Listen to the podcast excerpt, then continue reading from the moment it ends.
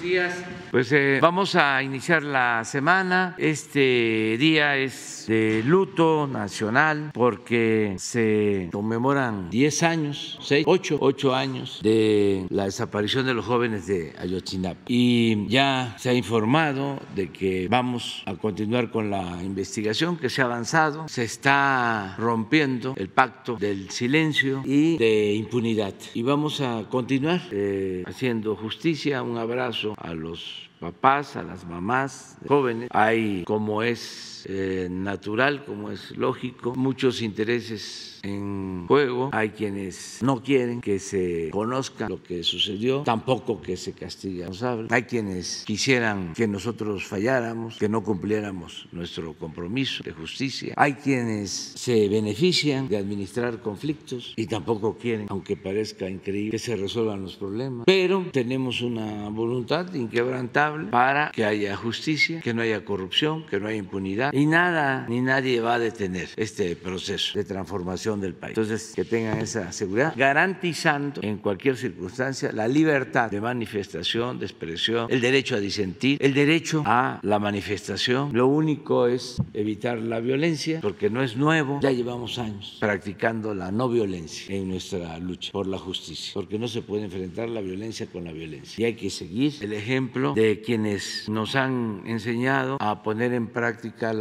resistencia civil pacífica, la no violencia, pues muchos escritores y dirigentes sociales. ¿Cómo se llama escribió el libro sobre la resistencia civil en desobediencia civil? Henry de Thoreau. Ese es un libro que lo recomiendo a los jóvenes. No es muy grande, es un libro que se puede leer. Se escribió eh, a mediados del siglo XIX en Estados Unidos, un poco antes de la guerra, de la invasión de Estados Unidos a, del gobierno de Estados Unidos a México. Y él este, propuso incluso no pagar impuestos fue a la cárcel, desobediencia civil pacífica. Y eh, posteriormente, pues eh, Gandhi, Tolstoy, hay eh, correspondencia de Gandhi con Tolstoy, luego Martin Luther King, luego Mandela y muchos luchadores por la justicia. Hay que leer a Mandela, se llama su libro El difícil camino o el largo camino hacia la libertad, el largo camino por la libertad. O sea, no es tirar piedras. Ni bombas molotov, es protestar de manera pacífica y organizar al pueblo y convencer y se requieren de muchas fatigas. No es nada más, esta es la fecha en que vamos a manifestarnos y va a, vamos a, provocar violencia y ya. No, este es trabajo de todos los días, casa por casa, convencer en fábricas, en colonias populares, en las universidades, en las escuelas, en la familia, en las plazas públicas, cuando se busca transformar una realidad de injusticia de opresión, de corrupción, pues requiere de un trabajo de concientización, de formación de cuadros. Lo que hicieron los magonistas, esa es la escuela de cuadros más importante en la historia de nuestro país. Habían cuadros magonistas antes de la revolución en todo México, en el sureste. Ellos estaban en el movimiento de Santanón, en el sur de Veracruz. Estaban los cuadros magonistas en la huelga de Caranea, en la huelga de Río Blanco. Estaban con los zapatistas estaban con los villistas y su periódico, Regeneración. El movimiento nuestro triunfó por eso, porque hicimos ese trabajo. Millones de mexicanos que ayudaron desde abajo. Esto se logró con la participación de millones de mujeres, de hombres libres, conscientes, que nunca se rindieron. Nos hicieron fraudes y nos volvimos a poner de pie. Resistimos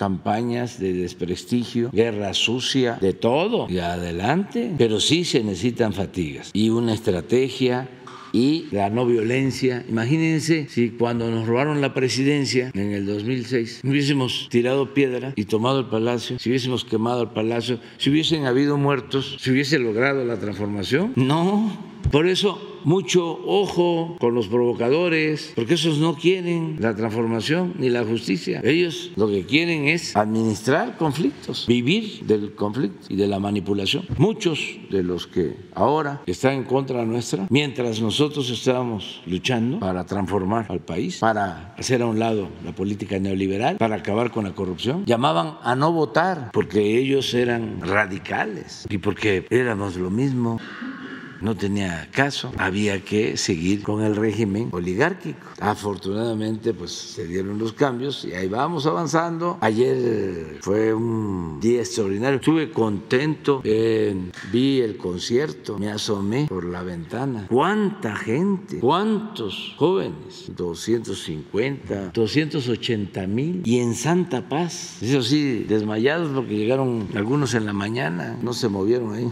para no perder lugar, pero eran ríos de gente. Me da mucho gusto eso, mucho gusto. Y también generó polémica, ¿no? Porque no les gusta, como diría mi amigo López Dóriga, la música del grupo Afirme, dice. No, es firme, grupo firme. ¿Cómo se llama esa canción famosa que aplica? Ya supera, ya supera. Muy bien y este, una eh, buena iniciativa de la jefa de gobierno, porque no solo de pan vive el hombre, entonces había mucha alegría, la gente muy contenta, mucho, mucho, mucho, muy contenta, los jóvenes. No sé quién me dijo que había otro artista famoso que quería, Cristian Nodal, que quería también participar este, y no cobrar, ¿no? Así es, sería buenísimo. Nada más que estaba yo este, informándome de que era compañero de, de Belinda y Belinda se ha portado muy bien con nosotros. ¿Eh?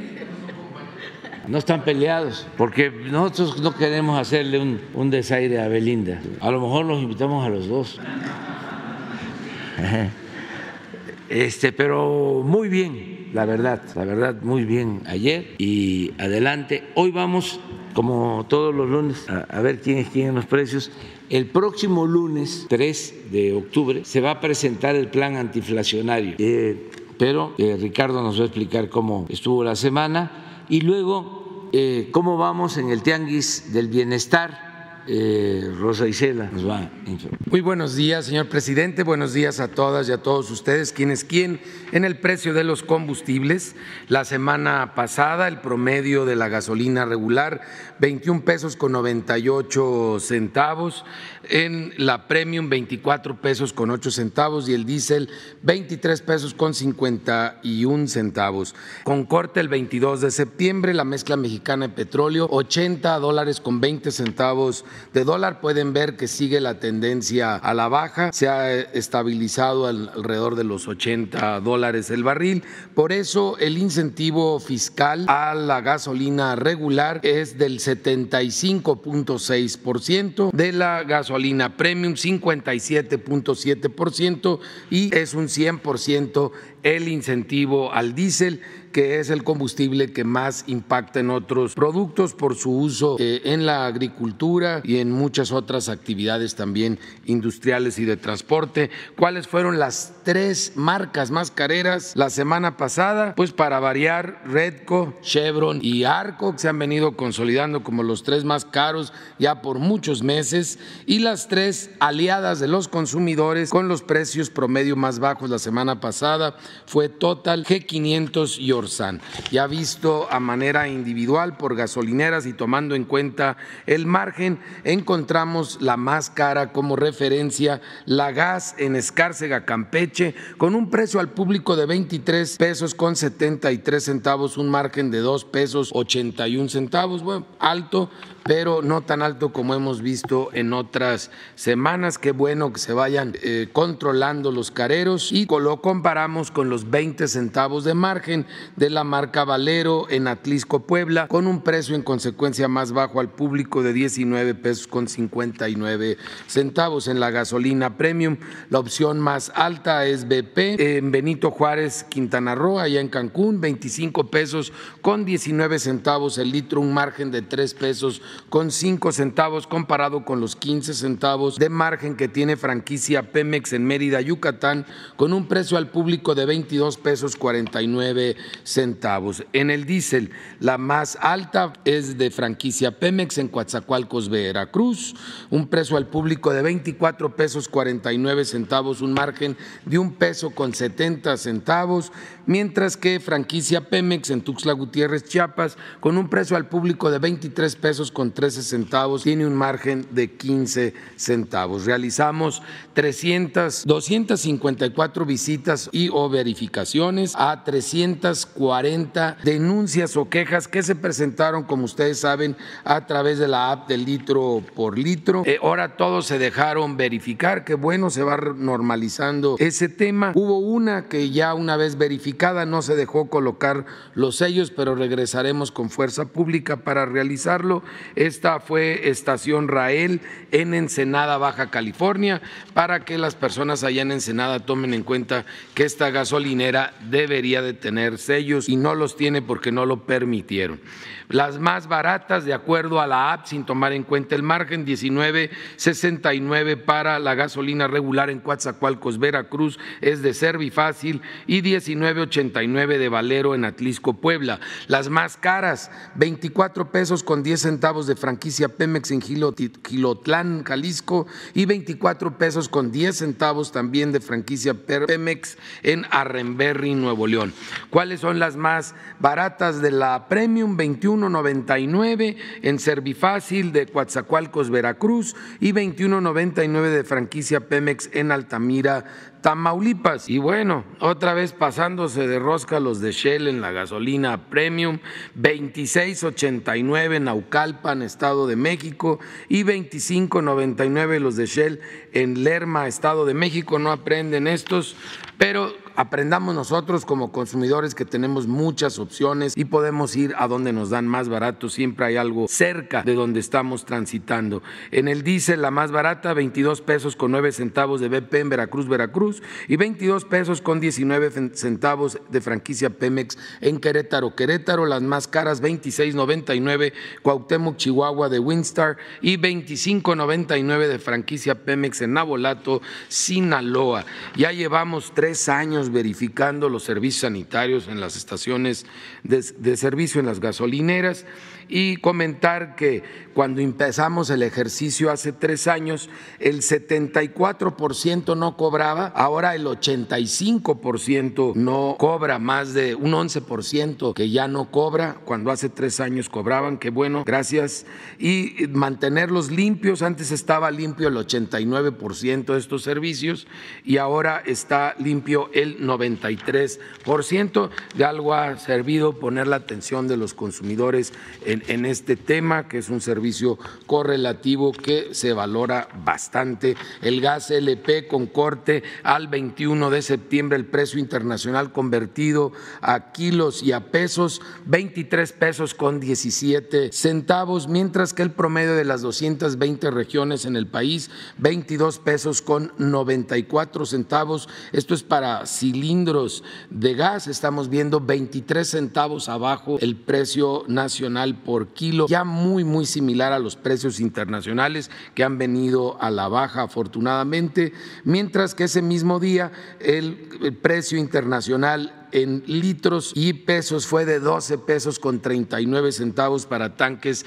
estacionarios, un centavo abajo el promedio nacional, 12 pesos con 38 centavos. Son buenas noticias no solo para México, sino para el mundo en general en el tema del gas LP. Encontramos también que en Puebla, en el Estado de México, en Coahuila, eh, estos tres estados tuvimos casos en los cuales estaban por debajo del precio máximo, gracias por ser aliados de los consumidores. Un ejemplo, Gas El Paraíso en Huizitlán de Cerdán, Puebla, un precio al público de 12 pesos 50 centavos por litro, mientras que el precio máximo fue de 12 pesos con 97 centavos, 47 centavos por litro abajo del precio máximo, mientras que también encontramos para cilindros de gas ejemplos en Veracruz, en Puebla, en Jalisco y en el Estado de México, como es Astrogas, en eh, Mecayapán, Veracruz, con un precio al público de 22 pesos 57 centavos por kilo, cuando el precio máximo fue de 23 pesos con 96 centavos, más de un peso por debajo del precio máximo. Encontramos en 789 verificaciones o visitas solamente tres estaciones de gas con eh, irregularidades menores, eh, un vehículo inmovilizado, un aparato de medición inmovilizado y 3.7% de los eh, cilindros en mal estado, hay que revisarlos siempre, sobre todo la válvula y la parte de abajo, algo que podemos hacer cualquiera de nosotros como consumidores en casa. En las 789 visitas encontramos que se estaba respetando en todos los casos el precio máximo para la zona. Vamos a ver ahora los precios de los 24 productos de la despensa, estos productos básicos. Aquí tenemos el comportamiento, la línea que ha venido en alza continua, lamentablemente, como en todo el mundo, el índice nacional de precios al consumidor para eh, bebidas y alimentos, es esa línea negra. Podemos ver que la canasta más cara había estado por arriba del índice nacional de precios al consumidor y se ha mantenido en los últimos meses por abajo de este índice nacional de precios al consumidor y siempre por abajo la canasta eh, más económica que es la línea verde, la canasta a precio alto, un poco a la tendencia hacia arriba y la canasta de precio bajo afortunadamente con una tendencia a la baja. Vamos viendo por regiones en la zona centro, Walmart en Naucalpan, en el Estado de México con un precio de 1.134 pesos con 40 centavos. Es la opción más cara para esta canasta y la opción más económica la encontramos en Bodega Aurrera en León, Guanajuato a 980 pesos. Pero en toda la región la que dominó con el precio bajo fue la Comer, eh, siempre por abajo de los mil pesos, 984 pesos con 30 centavos. Es el costo de esta canasta en varios lugares de la de la República Mexicana, en la Ciudad de México, en Cuernavaca, Morelos, en Querétaro, Querétaro, gracias a la Comer en esta semana en esa región por ser la opción más económica, aliados de los consumidores en este tema. Y vamos en la zona centro-norte, donde Walmart es la opción más cara en La Paz, Baja California, 1.153 pesos con 40 centavos, este mismo paquete de 24 productos, mientras que Soriana en Aguascalientes. Aguascalientes lo tuvo a 998 pesos con 20 centavos, siendo la opción más económica. Así podemos comparar precios y saber dónde nos conviene comprar cada semana esta canasta. En Walmart de Hermosillo, Sonora, para la zona norte, 1.183 pesos con 30 centavos, la opción más cara para estos productos, mientras que Merco Arrenberry, una cadena regional que ha sido muy aliada de los consumidores en esta zona, en Monterrey, Nuevo León, tuvo la misma canasta en 928 pesos con 90 centavos más de 200 pesos de diferencia a la baja de Merco a Y por último, en la zona sur-sureste, Super aquí en Quintana Roo fue la opción más cara, no conviene ahí comprar a 1.140 pesos con 95 centavos, mientras que Bodega Aurrera, que en general tuvo muy buenos precios en esta zona, junto con Chedraui fue a 985 pesos con 25 centavos la opción más económica. Muchas gracias. Con su permiso, señor presidente, buenos días a todas y todos. Informar sobre los avances del Tianguis de Bienestar, donde participan la Secretaría de la Defensa Nacional, también la Secretaría de Hacienda Crédito Público, así como la Secretaría de la Función Pública y, por supuesto, la Secretaría de Seguridad y Protección Ciudadana. En lo relativo al Tianguis del Bienestar, hay que recordar que este es un programa que, por instrucción del señor presidente Andrés Manuel López Obrador, se puso en marcha con el objetivo de que llegaran a las comunidades más marginadas productos incautados y decomisados a la delincuencia. Entonces, estamos trabajando en cuatro estados, que es Guerrero, Veracruz, Oaxaca y Chiapas.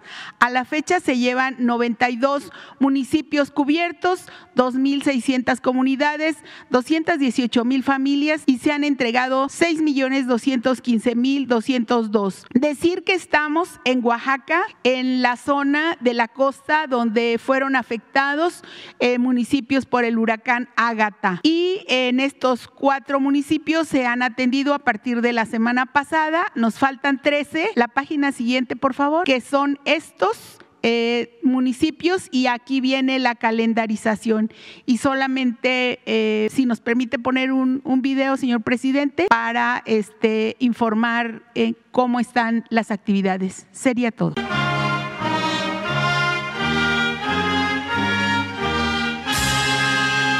El esfuerzo continúa. Las zonas afectadas por el huracán Ágata en Oaxaca siguen siendo atendidas por el Tianguis del Bienestar, con la entrega gratuita de artículos de primera necesidad. En una primera etapa se visitaron 14 municipios y del 21 de septiembre al 21 de noviembre se llegará a otros 17 para cubrir los 31 que registraron daños por el huracán donde se declaró la emergencia. En tan solo tres jornadas se atendieron cuatro municipios en donde se otorgaron más de 127 mil bienes a 3.591 familias en Santiago Astata, Asunción Tlacolulita, San Gabriel Mistepec y San Carlos Yautepec. A pesar de las dificultades que persisten en las zonas afectadas, el equipo de trabajo integrado por diversas dependencias del Gobierno de México no se detiene. Sigue adelante para cumplir con la instrucción del presidente de México de llegar a quienes más lo necesitan. La fecha, el Tianguis del Bienestar, que inició el 11 de agosto de 2021, ha atendido a más de 218 mil familias de los 92 municipios con mayor índice de pobreza de Guerrero, Veracruz, Chiapas y Oaxaca, las cuales han recibido 6.215.202 bienes nuevos. Y en las próximas semanas continuará en la entidad oaxaqueña porque, por el bien de todos, primero los pobres. Bueno, pues vamos a dos videos. Tren Maya, reporte de avances, 26 de septiembre de 2022. En el tramo 1 avanza la construcción del nuevo puente de Boca del Cerro, en Tenosique, Tabasco, por donde el tren Maya cruzará el río Sumacinta. Para ello se han instalado dos torres grúa con un radio y altura de 40 metros, las cuales apoyarán en la edificación de zapatas. La longitud del puente será de 160 metros. Candelaria, Campeche, siguen los trabajos de armado y colado de zapatas y cabezales para el viaducto elevado por el que correrá el tren. Este viaducto será el segundo más largo de todo el tramo 1, con una longitud de 1.300 metros. En el tramo 2, avanza el armado de vía férrea con maquinaria especializada procedente de Europa. En el municipio de Geselchacán, Campeche, se trabaja en las perforaciones para registros que servirán para las telecomunicaciones durante los recorridos del tren.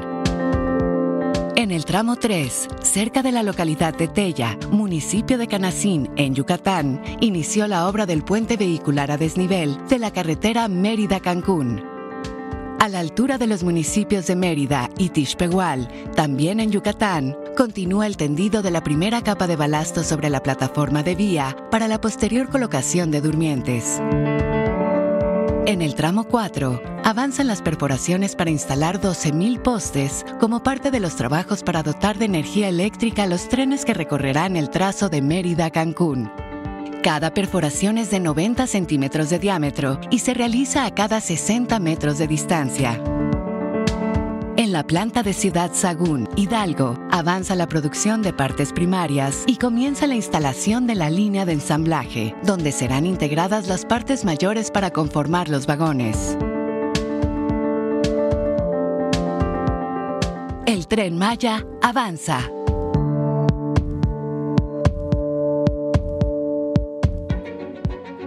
La Comisión Nacional del Agua informa los avances en la construcción del Parque Ecológico Lago de Texcoco. En el vivero se continúa con la recolección de semillas para la implementación de un banco de germoplasma de hierbas halófilas. Se recolectan semillas de 16 especies nativas de la zona. Se tiene un avance de 47% en el cambio de especies herbáceas, de charolas forestales a bolsas. Asimismo, continúan los trabajos de construcción de estructuras que servirán como bodegas de almacenamiento de sustratos y agroquímicos utilizados para la reproducción de hierbas halófilas y para el mantenimiento de las especies arbóreas. En 25.000 de los 130.000 metros cuadrados contemplados para la reforestación, se realizó el deshierve y limpieza de especies exóticas, así como la preparación del área mediante el barbecho del suelo para su aireación. En el jardín central se mantienen las tareas de rescate y reubicación de flora y fauna de la región, así como los trabajos de retiro de vegetación invasora en los polígonos reforestados. Continúa la conformación de las capas para las islas que albergarán vegetación, mismas que servirán como barreras rompevientos y rompefuegos. También iniciaron los trabajos preliminares de trazo para la plantación de árboles de las barreras rompeviento. Continúan los trabajos de nivelación y conformación de bases de pavimentos. Asimismo, se realiza el colado de firmes para desplantes de acabados. También se realiza la nivelación y conformación final de los andadores que recibirán las piezas precoladas para conectar los estacionamientos con las plataformas deportivas y lúdicas. En senderos y plataformas se han colocado 1.150 metros cuadrados de piezas prefabricadas. En el área de picnic se realizan trabajos para la construcción de estructuras para zonas de sombra y edificaciones. Comenzaron los trabajos de cimentaciones profundas para el desplante de estructuras mayores, así como cimentaciones superficiales para gradas y edificaciones bajas.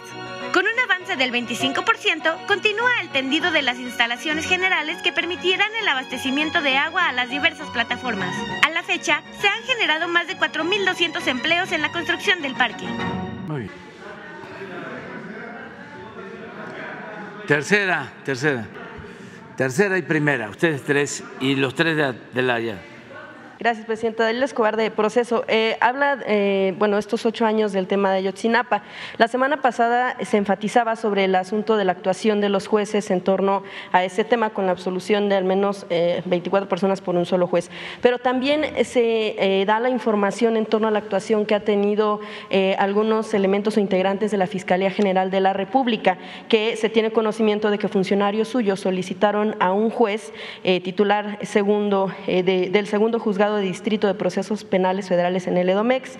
Eh, le solicitaron a él la cancelación de 21 órdenes de aprehensión, de las cuales 16 son de integrantes eh, de la Sedena, pero también están otros exfuncionarios, como es el caso del exfiscal eh, de Guerrero, Iñaki Blanco. preguntarle si usted, bueno, han tenido información sobre esto, sabemos que el subsecretario Encinas está en este asunto, pero si también en todo caso se solicitaría la investigación a estos funcionarios, a estos integrantes de la Fiscalía, para saber qué está sucediendo, porque principalmente, sobre todo, la duda en torno a que se esté beneficiando se esté evitando eh, procesar de alguna manera a militares o integrantes de la Sedena. Bueno, este, yo creo que eso es lo que este, buscan nuestros adversarios, que son responsables de esta tragedia, ya sea porque participaron de manera directa, encubrieron o guardaron silencio, cómplice, esto sobre todo en el caso de los medios. Nosotros estamos actuando a partir de la investigación que llevó a cabo la comisión especial y para ser muy precisos, la comisión a través de su coordinador Alejandro Encinas me presentó un informe con anexos. Ya aquí lo hemos dicho varias veces. Y a partir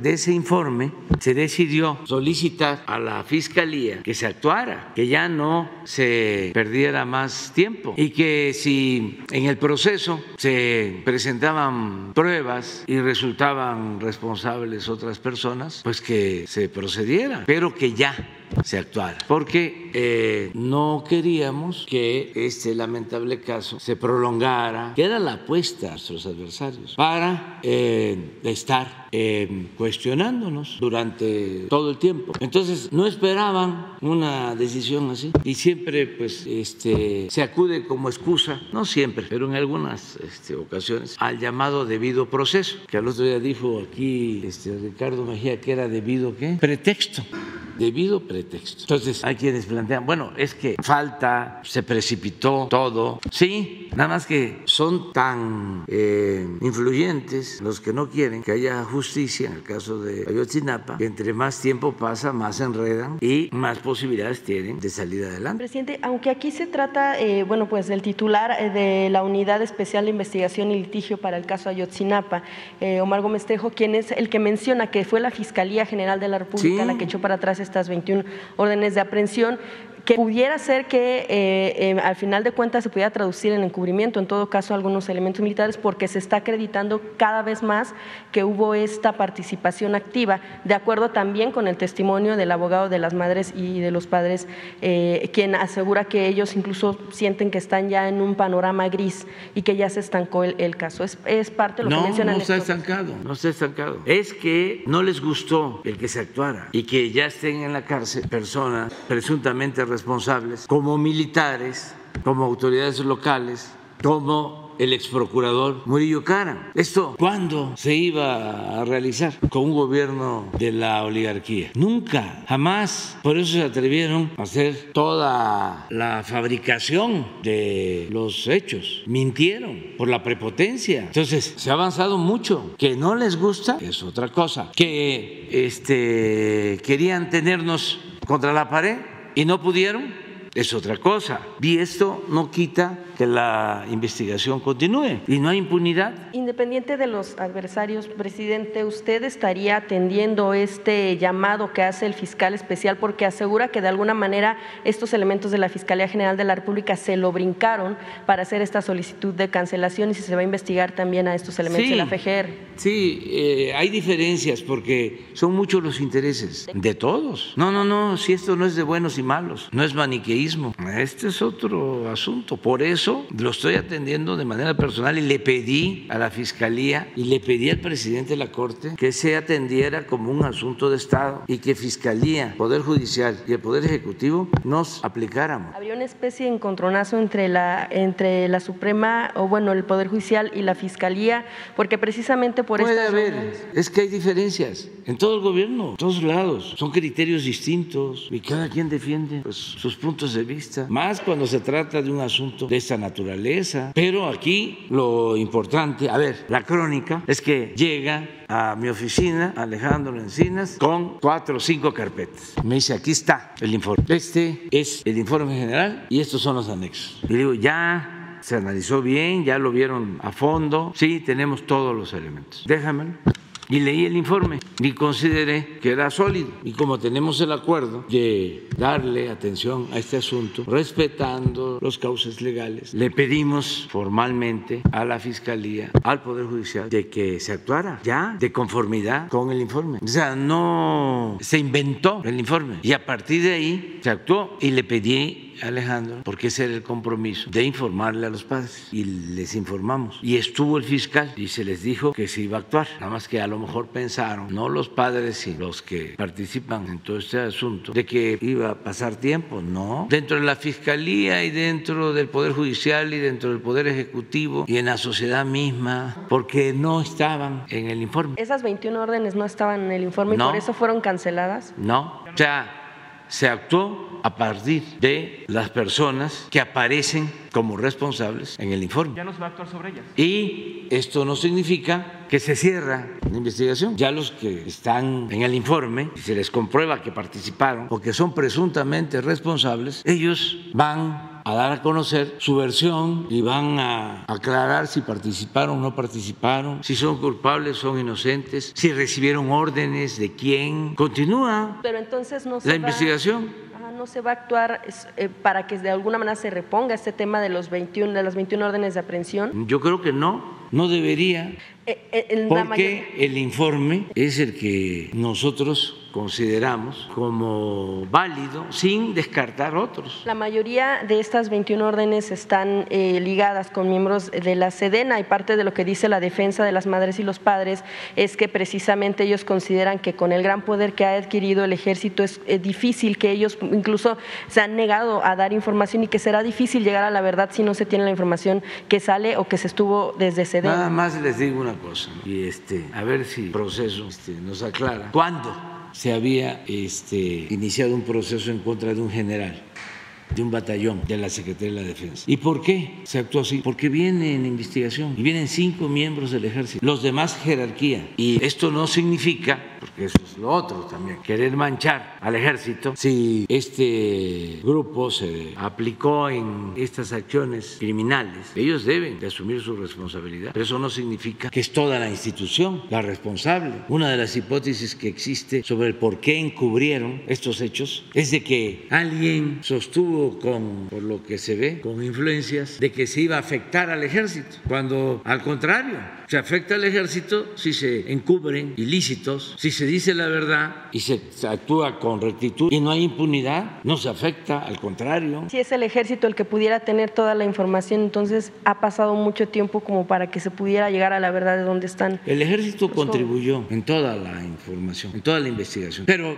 estoy muy consciente de que va a ser muy difícil, de que los adversarios, un poco lo que decíamos aquí con Jorge Ramos, ¿no? aunque parezca increíble, quisieran que tuvieran muchos muertos en la violencia en México, o que cuando la pandemia hubiesen muerto muchos más seres queridos, porque lo que quieren es que nos vaya mal, es la actitud de proceso, administrar conflictos, o sea, este, lucrar con todo respeto, con el dolor de la gente. Nosotros tenemos eh, otra misión, por eso somos distintos, con don Julio Scherrer, que lo quería tanto y que éramos tan amigos, siempre hablábamos del tema. Una cosa es el periodismo y otra cosa es la política. El periodismo, a ver, denuncia, sí, pero la política transformadora no es nada más denuncia, no es nada más conoce la realidad, sino transfórmala. El caso de derechos humanos no es estar denunciando violaciones de derechos humanos, es evitar que el Estado viole los derechos humanos. ¿Qué es lo que estamos haciendo? El Estado ya no es, como era antes, el violador principal de los derechos humanos. Yo le voy a pedir a Alejandro que este, haga eh, un informe sobre quejas y violaciones de derechos humanos antes y ahora. Y se van a dar cuenta de que no hay violaciones a derechos humanos, no hay el mátalos en calientes, en caliente, no hay tortura, no hay masacres. Entonces no somos iguales. Ah, pero si proceso y todas las organizaciones que se crearon de la llamada sociedad civil o las organizaciones supuestamente no gubernamentales ya no tienen este cómo decir es el Estado, porque yo no voy a permitir que me sienten en el banquillo de los acusados si tengo mi conciencia tranquila. Este caso, si estoy aquí para transformar, que se eh, les cayó el tinglado, lo lamento. Es como los periodistas, que no se podía tocar a los intocables y que ahora pues ya no tienen impunidad porque eran este, poderosísimos. Porque si se metía uno con ellos, destruían a opositores. No estoy hablando de todos los periodistas, desde luego. ¿Que está qué? a la zona militar. No, no, lo que está en el informe yo creo que eso no está atestado, es que eh, a seis jóvenes sí, los mantuvieron después del escándalo, después de que ya se sabía de que habían desaparecido y que se generó un escándalo, todavía estaban vivos y de acuerdo a la investigación que se hizo, dieron la orden de desaparecer. Eso está. Pero no específicamente que entraron al, campo militar.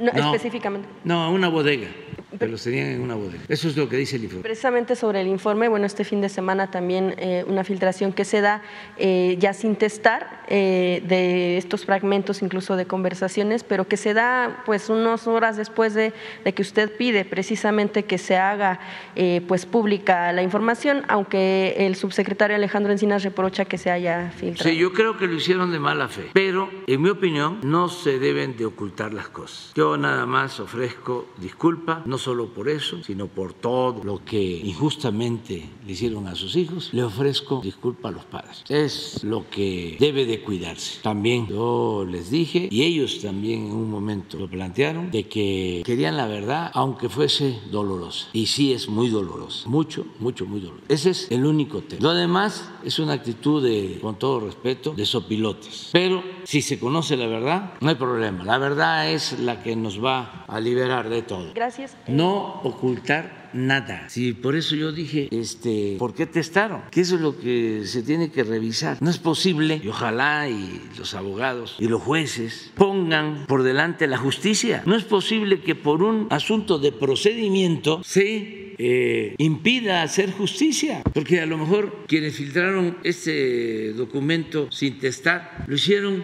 pensando en que de esa manera ya no va a tener validez legal. Sí, nada más que esto no es un asunto nada más jurídico, esto es un asunto de justicia y de Estado. No es saber, es que como dieron a conocer los nombres, ya este, los vamos a dejar en libertad, porque se violó el sacrosanto debido proceso. No. Y si este, son responsables y cometieron los crímenes, entonces con una argucia legaloide se vulnera la justicia, se pisotea la justicia. No. Si lo hicieron con ese fin, están mal porque nosotros no vamos a dejar de exigir castigo a los responsables. Esas maniobras legaloides, chicanas, no aplican. Y sabemos muy bien de que son bastantes frentes. La prensa amarillista, sensacionalista, los beneficiarios con la corrupción del antiguo régimen, los medios de información convencionales, no todo, organizaciones no gubernamentales, supuestamente organizaciones de defensa de derechos humanos, organizaciones internacionales de derechos humanos, de la ONU y de la OEA, que ya lo he dicho en otras ocasiones, tanto la ONU como la OEA deben de eh, ser reformadas porque están como florero, son ornamentales. Entonces, vámonos a, a seguir con el tema y este, no vamos nosotros a fallarle a los padres y también es un asunto de justicia y es un asunto que tiene que ver con limpiar la imagen del Estado mexicano, porque no queremos también del ejército, porque me faltó la lista. Las agencias internacionales. Todos, todos los responsables tienen que ser castigados. ¿Fueron responsabilidad de desaparición a Ah, por el juez, sí. Y el Ministerio Público de entonces. No, si hubo un pacto de silencio, de impunidad, donde participaron autoridades, medios de información, todos. Imagínense, este, sacar porque son dos, dos, momentos para que esto le quede muy claro a la gente. Suceden estos hechos lamentables hace ocho años. Desaparecen los jóvenes. Lo que se conoce en el informe es lo que sucedió. Hay un relato.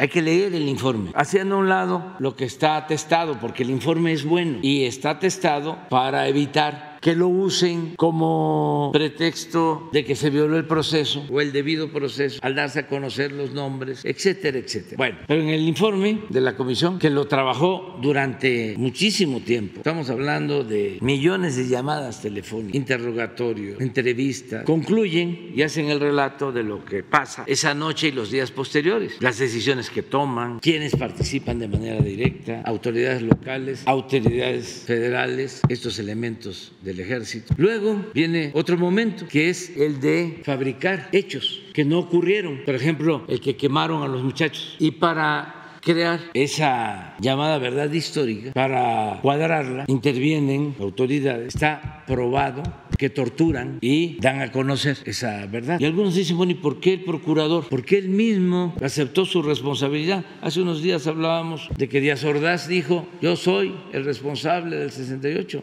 Echeverría dijo, yo soy el responsable de la represión del 71. Peña Nieto dijo, yo soy el responsable de Atenco. A ver si no podemos recoger, porque ayuda mucho. Si no, este, va a seguir. Y sí va a seguir, pues, pero que la gente tenga más elementos. A ver si no tienes si no grabaron, o el texto del fiscal Alejandro, donde habla del procurador Murillo Cara. Sí, pero a ver si no tienen la imagen. ¿Tienen lo que, en lo que lo encuentran nada más por el tema también de las Fuerzas Armadas, con lo que usted ha propuesto la semana pasada en torno a una consulta? La, oposición ya sale también con dos, dos puntos. Uno, que no se puede, que se están invadiendo también las facultades legislativas porque no concluye eh, este trámite o, bueno, este proceso legislativo en torno a la ampliación de las Fuerzas Armadas en labores de seguridad pública y y por por otro lado también que eh, pues no se puede eh, de alguna manera también consultar, o de todas maneras consultar eh, lo que tiene que ver con Fuerzas Armadas, con Ejército en este tipo de procedimientos. ¿Qué respondería ante este hecho? Y también el otro punto que tiene que ver con que se negoció para que desde el PRI se trabajara esta iniciativa con términos de justicia, es decir, en un, en un, momento recordamos que usted hablaba de una denuncia en contra de Rubén Moreira por temas de que cuando era gobernador aceptó eh, pues una especie de soborno de empresarios y por otro lado también la denuncia que se tenía en contra de Alejandro Moreno por parte de la Fiscalía de Campeche, eh, parte de los puntos que la misma oposición menciona es que si se negoció esta iniciativa eh, promovida tal vez sí desde el Ejecutivo para que se ampliara las labores, el tiempo de las labores de seguridad pública por parte del Ejército. Sí, ahorita te contesto. Eso, es que eso, esto ayuda mucho. La magnitud de los delitos cometidos el 26 y el 27 de septiembre de 2014 en Iguala el Ejecutivo Federal en ese momento intentó soslayar la responsabilidad del Estado mexicano ante un crimen desmesurado y brutal y trató de adjudicarle la culpabilidad total de los hechos a las autoridades del Estado de Guerrero y a sus policías municipales, que eran parcialmente responsables.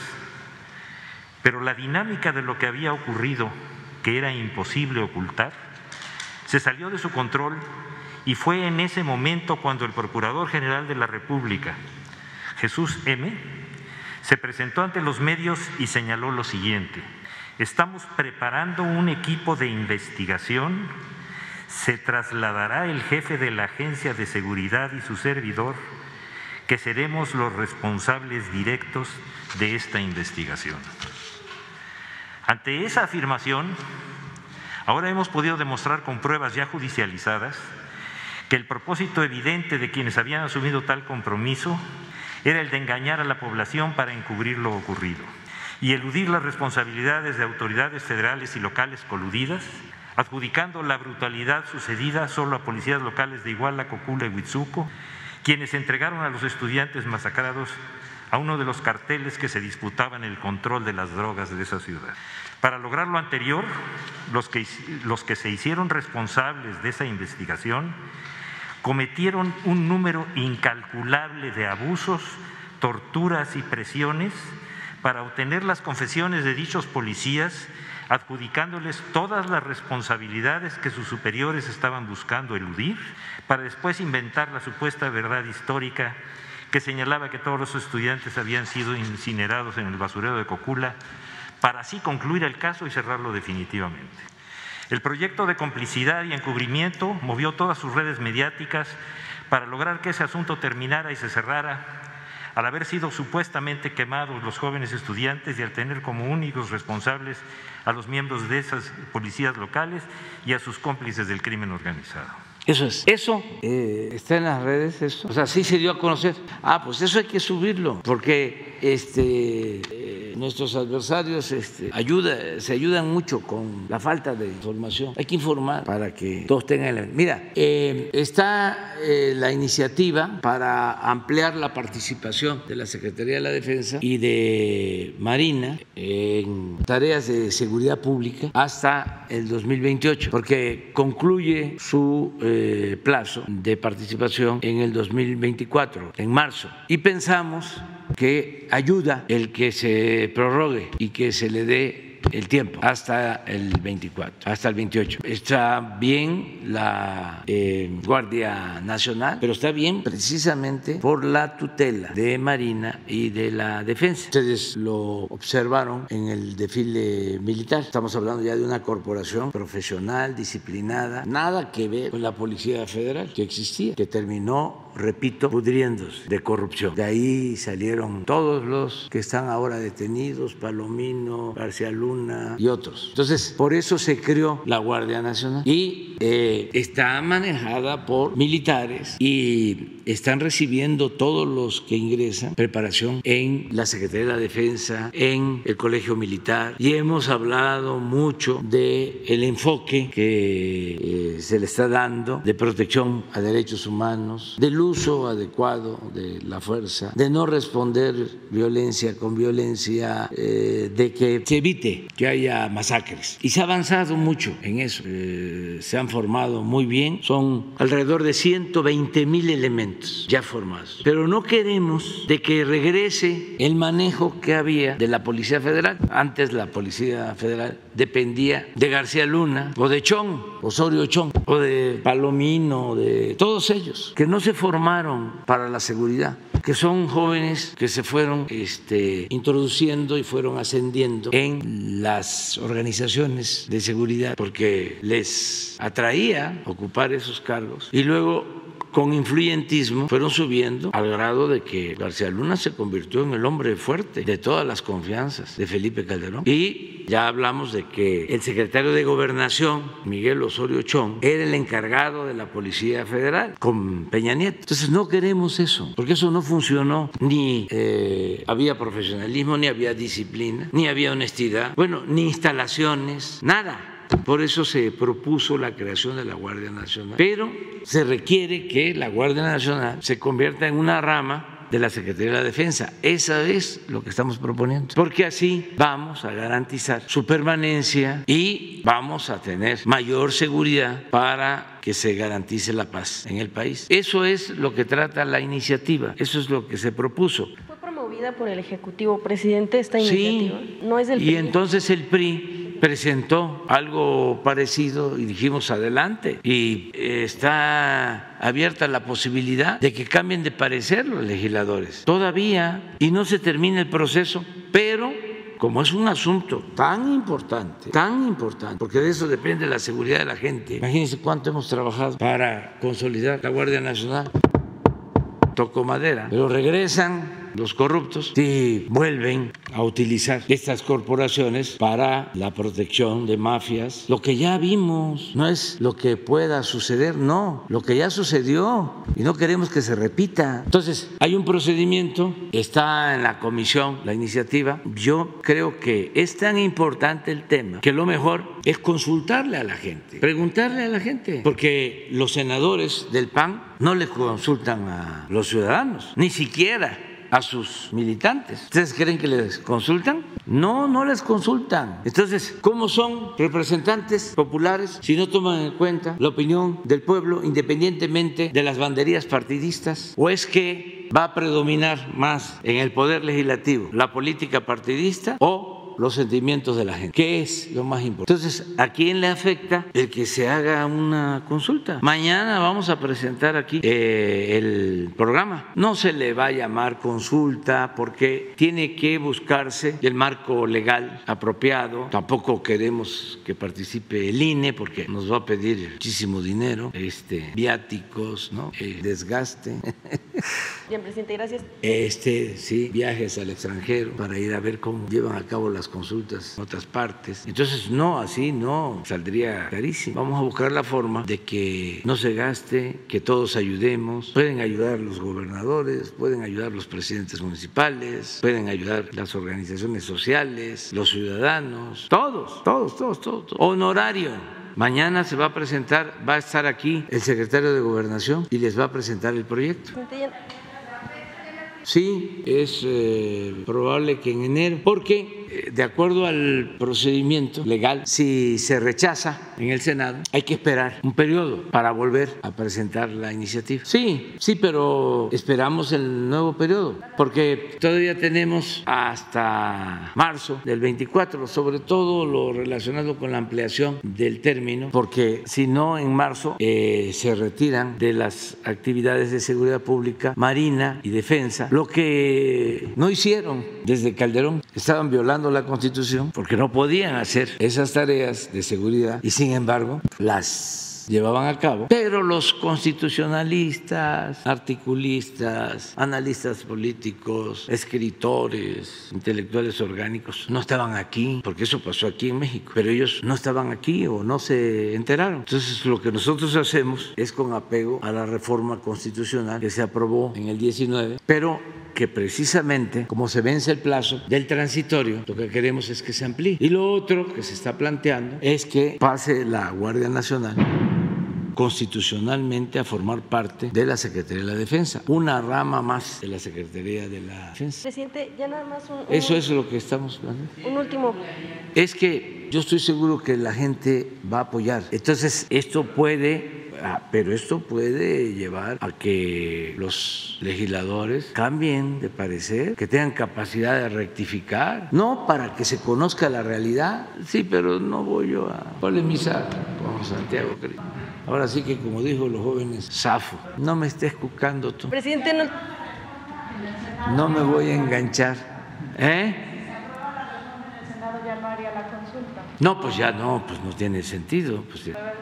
no, nosotros no presionamos a nadie. Aquí cada quien es responsable de sus actos. Lo que no queremos es que siga la élite, siga una minoría decidiendo por todos. Como era antes, la llamada clase política, que decida por todos, porque el pueblo no existe, porque pues existen los comentaristas de radio, de televisión, analistas, intelectuales. Presidente, ya nada más un último planteamiento que no quería dejar de hacer, este tema de una inconformidad que hay al interior de eh, los trabajadores que pues quedaron de la extinta Luz y Fuerza del Centro, este tema que hablan ellos de que hay unos acuerdos que, tiene, eh, que se tienen todavía con el gobierno, que se hicieron desde anteriores administraciones, pero que se, eh, eh, se mantienen y que pues favorecen más que a nadie al líder del SME, a Martín Esparza, y también a una empresa extranjera, Mota Engil, y que bueno, pues incluso el dueño de, de esta empresa portuguesa, pues muy cercano a Enrique Peña Nieto. Lo que le piden a ustedes es intervenir para que se revisen estos contratos porque únicamente están beneficiando a este líder y de hecho ya en los próximos días le van a entregar una eh, serie de firmas. Hasta el momento, bueno, hasta hace unos días tenían más de 15 mil para que atiendan este tema porque aseguran que son pactos corruptos e ilegales. Esto. Sí, este, hay una eh, diferencia al interior del ESME, ya se está atendiendo y se busca actuar con justicia, pero sí existe lo que tú estás planteando y en su momento vamos pues a ayudar lo estamos haciendo. Es que no quiero yo adelantar este, ningún juicio porque lo mejor es buscar la conciliación. Eso es lo que opino. Quedamos en la 1 y la 3. Buenos días, señor presidente. Arturo Contreras, de página. Me voy a sentar para no tirar, taparle el tiro a las cámaras. Um, los padres y madres de familia de los estudiantes de Ayotzinapa pues han estado perdiendo un poco la fe y la esperanza en, en la Fiscalía General de la República un poco ya por lo mencionado de las 21 órdenes de, liberación ¿no? del proceso del fin de semana, uh, un poco también porque solicitan que, que, se abra toda la información del ejército y no se está abriendo. ¿no? Entonces, ¿hay algún tipo de garantía para los padres de familia de que la Fiscalía General de la República en verdad va a actuar en el caso, que no se va a quedar impune? ¿No? Ayer veíamos, por ejemplo, que, familiares de, la Guerra Sucia entraban al cuartel número uno ¿no? de, la Secretaría de la Defensa aquí en la Ciudad de México. Entonces, pues, no sé si los padres de familia de los madres y padres de Yotzinapa ya entraron a un cuartel, puedan entrar a otros, ¿no? Pueden seguir teniendo más apertura a esta información. No, siempre van a tener, siempre van a tener atención respetuosa de parte de nosotros y eh, no vamos eh, a dar carpetazo al asunto. Pienso que se dio un paso importante y que de esas eh, detenciones que se hicieron y del proceso que se abre va a salir más información y vamos a seguir adelante y vamos a seguir buscando a los jóvenes eh, y escuchándolos y abriendo archivos, todo, sin ocultar nada. Y así se ha hecho. Lo que pasa que hay quienes no quieren que se aclaren las cosas. Por ejemplo, la consigna fue el Estado, ¿sí? Tan es así que estamos actuando desde el Estado, un Estado distinto, que no permite la violación de derechos humanos y que procura ante todo la justicia. Fue el Ejército, ¿sí? Se está actuando. Pero el Ejército es una institución. ¿Quiénes fueron los que participaron? De manera eh, directa, indirecta, ¿quiénes deben ser castigados? Eso es lo que estamos haciendo. Pero no, ah, todo el ejército. ¿Qué quieren? ¿Que se debilite nuestro ejército? ¿En beneficio de quién? ¿Qué quieren? ¿Un ejército desprestigiado? Para que entonces sí, vengan las agencias del extranjero y sean ellas las que se hagan cargo, hasta de la defensa interior o de la defensa nacional, como en otros países. No, no, no, no, no. Tenemos que defender nuestras instituciones. Y este ejército, lo he dicho muchas veces, surgió para combatir un golpe de Estado, para combatir a conservadores, fifís, que se atrevieron a asesinar al presidente Madero. Así surge este Estado, este, este ejército. Es un ejército revolucionario, formado por gente del pueblo. Ninguno, lo repito, de los generales de división pertenece a la oligarquía. Son hijos de campesinos, de obreros, de militares, de mecánicos, de comerciantes. No es el ejército de otros países. ¿De qué quieren? ¿Que se destruya? Una vez el embajador de Estados Unidos, cuando estaba Calderón, se atrevió a decir de que el ejército mexicano nuestro no servía y que ellos nada más confiaban en Marina, metiendo la cizaña, buscando la división. En ese entonces que nosotros estábamos en la oposición, salí a decirle que actuara de manera responsable, que no fuese injerencista, que no nos ofendiera, que respetara nuestra soberanía. Lo mismo cuando la detención en Estados Unidos del general Cienfuegos, ¿cómo sin avisarnos? Abajo las agencias, mándanos o mándennos el expediente. ¿Y qué hay en el expediente? Basura, basura. ¿Y qué era nada más defender a un mexicano, defender a un miembro del ejército, defender a un general de división, defender al secretario de la defensa? No, es la defensa de México, de nuestra soberanía. Entonces, sin permitir impunidad para nadie, pero no darle entrada a quienes quieren someternos. Esos tiempos ya pasaron. Una ocasión le sacaron una cuenta, un articulista, de estos que eran famosos en el extranjero, que siguen habiendo, columnistas como los de aquí, porque esto es, tenía un amigo extraordinario, un gran escritor, periodista, un hombre de convicciones, Rodolfo Peña, que tenía una columna que se llamaba precisamente la contracolumna, porque las columnas eran muy usadas por el aparato en cualquier país. Entonces, de esas filtraciones salió de un periodista, ya se los dejo a ustedes de tarea que lo investiguen, porque yo no me acuerdo su nombre, de que el presidente de la Madrid, el finado presidente de la Madrid, tenía una cuenta de cheques o dinero en el extranjero. Sí, ustedes no porque sean más grandes de edad, si se acuerdan más, pero este, entonces mi amigo, el finado, nombre recto, Samuel del Villar, le recomendó que lo denunciara, porque estaba de por medio el prestigio de él y de México, y no lo hizo. Y siempre que lo hago con Samuel salía el tema. Es que si no se tiene autoridad moral, no es como una hoja seca el gobernante. Entonces, por eso, aclarando las cosas, tenemos que hacer justicia, pero no darle entrada ni a sopilotes, ni a buitres, ni a halcones. Gracias, señor presidente. En otro tema, la semana pasada alguien planteaba el tema de la pesca ilegal en México y de las acciones que se están emprendiendo en su contra. Al respecto, ya hay, una, hay un reglamento para evitar esto. El reglamento existe en, Conapesca, simplemente no se ha echado a operar. Es un reglamento que hace una, digamos, una medida de trazabilidad para saber que el pescado que viene de un pescador, muy probablemente de los que apoya Conapesca, ¿no? de estos pescadores de comunidades, no artesanales, si se quiere decir así, ah, sacan el, pescado y, y, hay una manera, digamos, de constatar que es un pescado legal, que no está fuera de tiempos de veda, que no afecta el ecosistema ni el medio ambiente. Sin embargo, este reglamento no se aplica o no, ha entrado en vigor.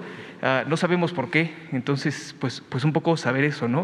Esto no solo afecta a consumidores, ¿no? Uno compra guachinango pensando que compra, uno, sí, uno compra guachinango pensando que es eso y le dan tilapia, por ejemplo, ¿no? Entonces, pues eso, ¿por qué no ha entrado en, en vigor este, este reglamento? Sí, vamos a, a, pedirle a la Comisión de Pesca, a Octavio Almada, que nos informe. Y sí, este, hay pues este, desinformación, sí, la Procuraduría lo sabe, que siempre hablan de filete de pescado y es tilapia, es basa. En lo que viene empaquetada de la India. Entonces compran, digo, eh, o se paga a un precio elevadísimo, pero hay que estar informando. Ya para terminar, uh, hace cerca de un mes y medio en Tepoztlán, Morelos, aquí a la vuelta de la ciudad, la gente, los pobladores, hicieron una asamblea para desconocer a la presidencia de bienes comunales, a quienes acusan desde hace nueve años de estar vendiendo las reservas forestales del, cerro, ¿no? O sea, de, estar dando concesiones, sesiones de terreno, pero en vez de dar las sesiones para, para, pobladores del lugar, para que hagan agricultura, como dice la, ley agraria nacional, pues la están haciendo para hacer construcciones eh, inmobiliarias, ¿no? casas de descanso, de retiro, de, lujosísima. ¿no? Hay, hay gente que tiene sus casas escondidas ahí en Tepoztlán, nadie sabe de ellas, casas enormísimas. ¿no? Entonces, pues la gente cansada dijo, basta, vamos a renovar nuestro comisario de bienes comunales y vamos a entrar a proponer uno nuevo. Esto fue hace un mes. Sin embargo, desde ese mes para acá, es la, la, Comisión de Bienes Comunales que quieren sacar, pues está siendo avalada y sigue haciendo procesos ante el Registro Nacional, el Registro Agrario Nacional, ¿no? frente al RAN. Entonces, pues la petición de la gente de, Tepoztlán es que desde el RAN se detengan estas ventas de terrenos, ¿no? que se ponga atención, porque no solo están acabando con el patrimonio de la gente de Tepoztlán, sino con el patrimonio de miles de mexicanos, que es esta reserva forestal del Cerro de Chinautzin. Sí, es un tema muy importante que estás tratando. Eh, Tepoztlán es un santuario, es uno de los eh, pueblos más bellos del mundo que se tiene que cuidar y la autoridad comunal y las autoridades municipales tienen que eh, revisar el plan de desarrollo urbano No y sé. aplicarlo. Existe desde hace 20 años, no se aplica. Primero, ver si existe. Sí. Segundo, actualizarlo, porque ya es mucha la población, ya no se puede eh, seguir entregando lotes o vendiendo terrenos. Es mucha ya la población. Por eso la escasez de servicio. Ahora están padeciendo por falta de agua y le echan la culpa a la carretera, que porque se está ampliando, se afectaron los mantos acuíferos. No, es que es mucha la demanda, que hay que resolver el problema del agua, pero qué bien que tocas el, tema. No hay que destruir el paraíso y ya que las cosas queden como están, es un amparo, eso lo saben los abogados. Desde aquí ya este, promovemos un amparo para que ya no se siga construyendo nada y no se sigan vendiendo terrenos, porque se va a destruir esa belleza, es un santuario, es algo muy eh, espiritual, bellísimo, ya Ahí tienen casa políticos y hasta líderes sindicales, etcétera, etcétera, etcétera. Bueno, ya, ya, ya, ya pasó. Ya lo que pasó, pasó. Pero ya no, seguís con lo mismo, pararlo. Es un poco lo de Tulum, ya ordenar el desarrollo urbano, que no siga el tráfico de lotes, el manejo indebido de uso de suelo, las invasiones, todo eso. Este, le vamos a pedir a Román Meyer que revise esta situación en Tepoztlán, porque eso es patrimonio de la humanidad, es de todos. Y los comuneros cuidan bien, y la gente de ahí de Tepoztlán siempre ha defendido a Tepoztlán, pero a lo mejor ahora este, están metidos algunos influyentes, políticos influyentes. Hay que ver cómo está la situación, pero qué bien que lo planteas, porque son de las cosas que hay que cuidar. Buenos días, eh, señor presidente, buenos días a todos los presentes. Elide Fernández de Noticias del Movimiento Conciencia y colaboradora del programa radiofónico Iztaccíhuatl en el Sendero de la Luna.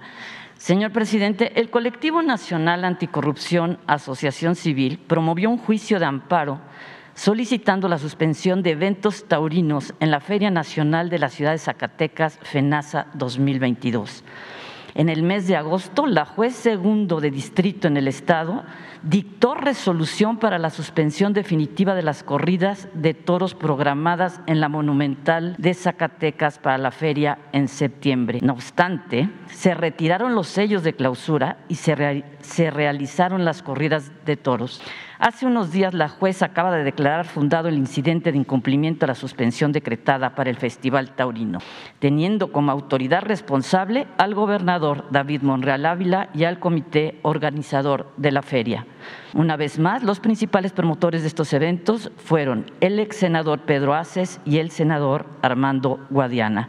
Esperemos que en el supuesto que se haya vulnerado el respeto al Estado de Derecho, el respeto de los derechos humanos y el respeto a nuestra constitución política, se castigue como corresponde a una violación flagrante a una ley de amparo. La Constitución es muy clara y son hechos que no pueden ni deben quedar impunes, como es el delito de desacato a una orden judicial. Confiamos en que no prepondere nuevamente el influyentismo y el montaje a la vieja usanza de hacer política.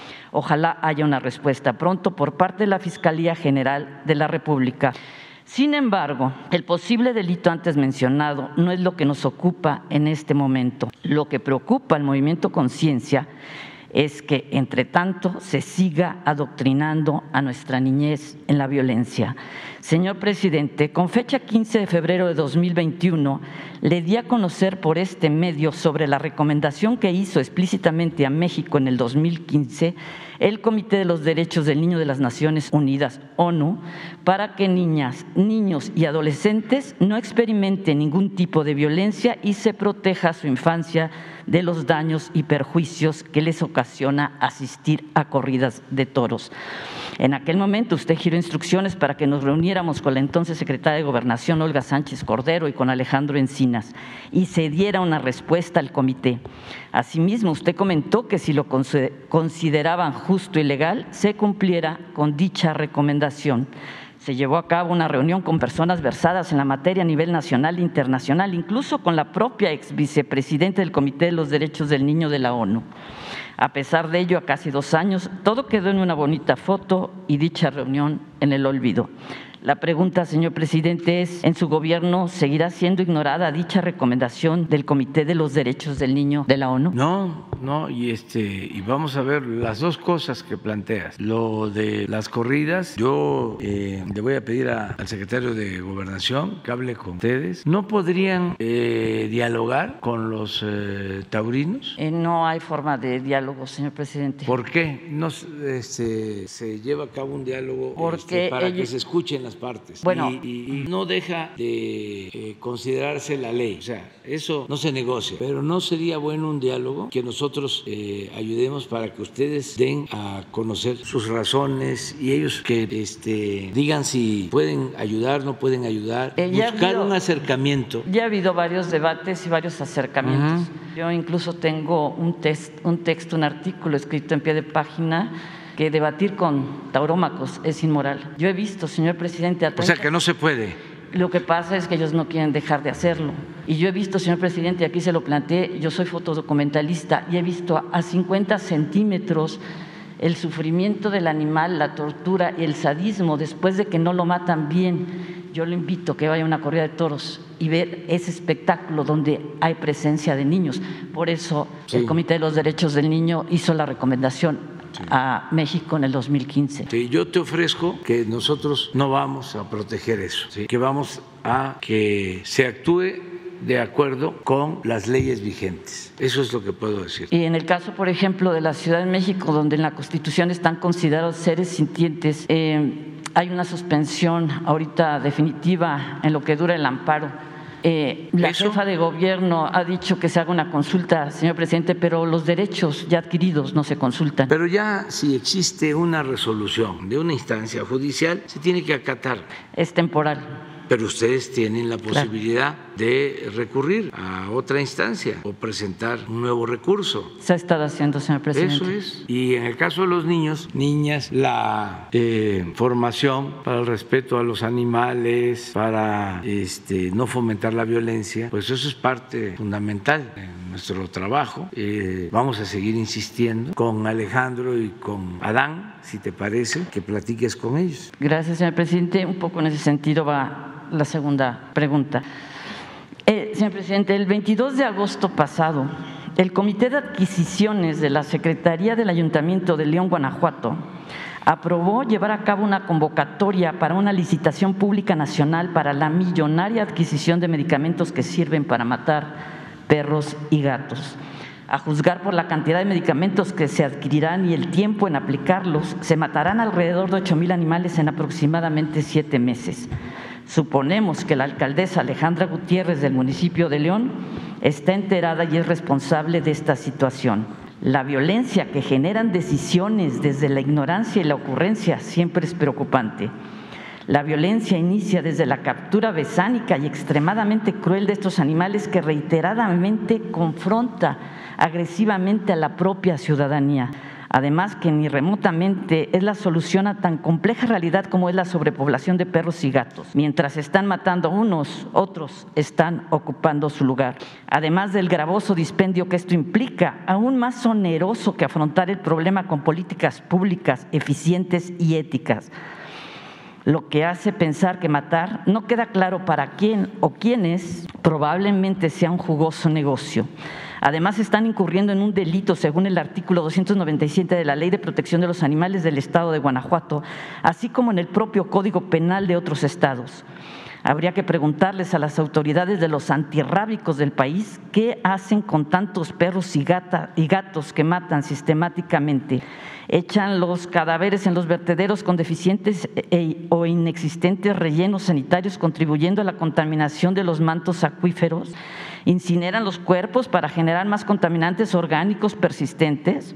Hay venta de cadáveres con no muy claros propósitos.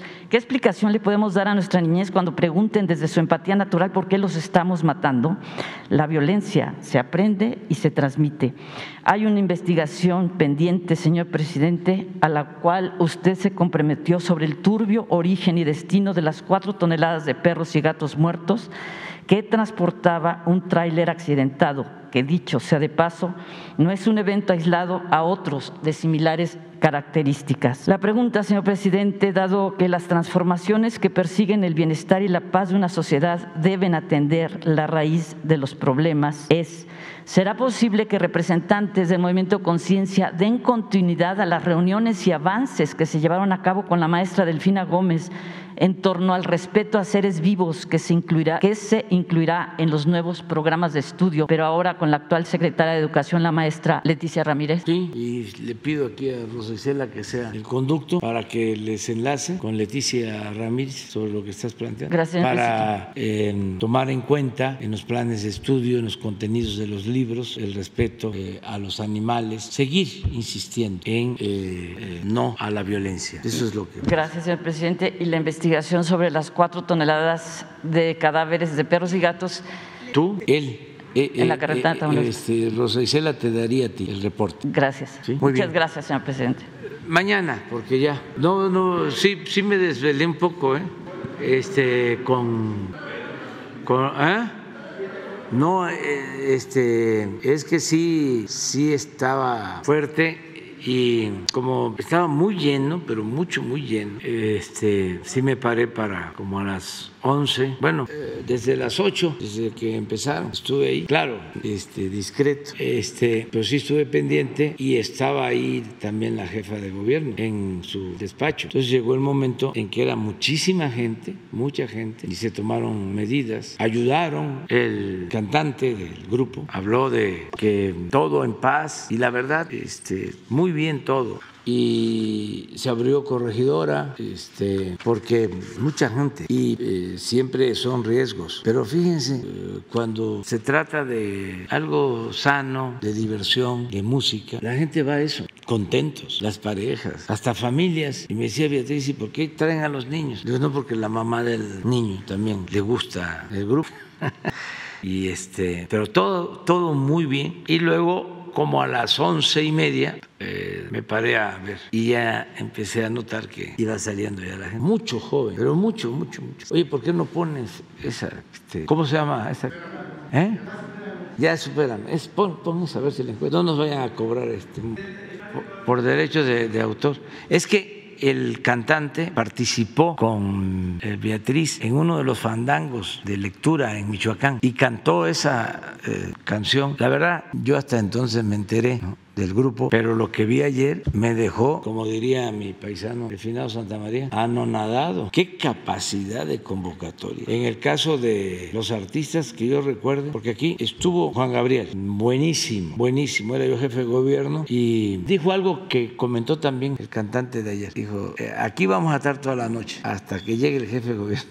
y sí estuvo toda la noche. Y el cantante ayer dijo, si nos portamos bien, aquí nos quedamos. Y la gente feliz. A ver, ¿cómo es? ¿Terminamos? Hasta ahí, nada más. Pero eso es el fenómeno. Espero que no se vayan a enojar los este, fifi. Bueno, adiós, adiós. Sí, vamos el fin de semana, vamos a, este, a Oaxaca y a evaluar lo de los daños del huracán. ¿Mande?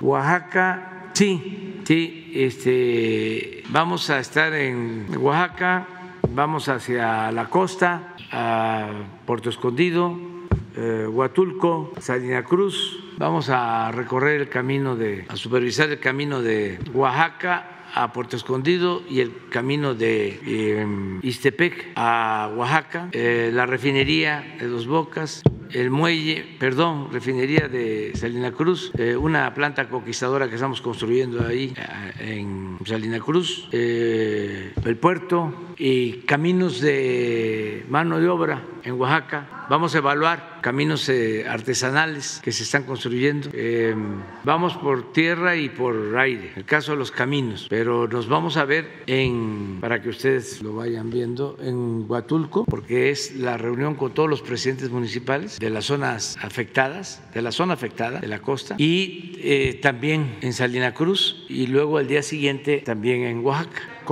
No, no, no, no, no. Vamos a estar aquí hasta el viernes y regresamos el domingo en la tarde.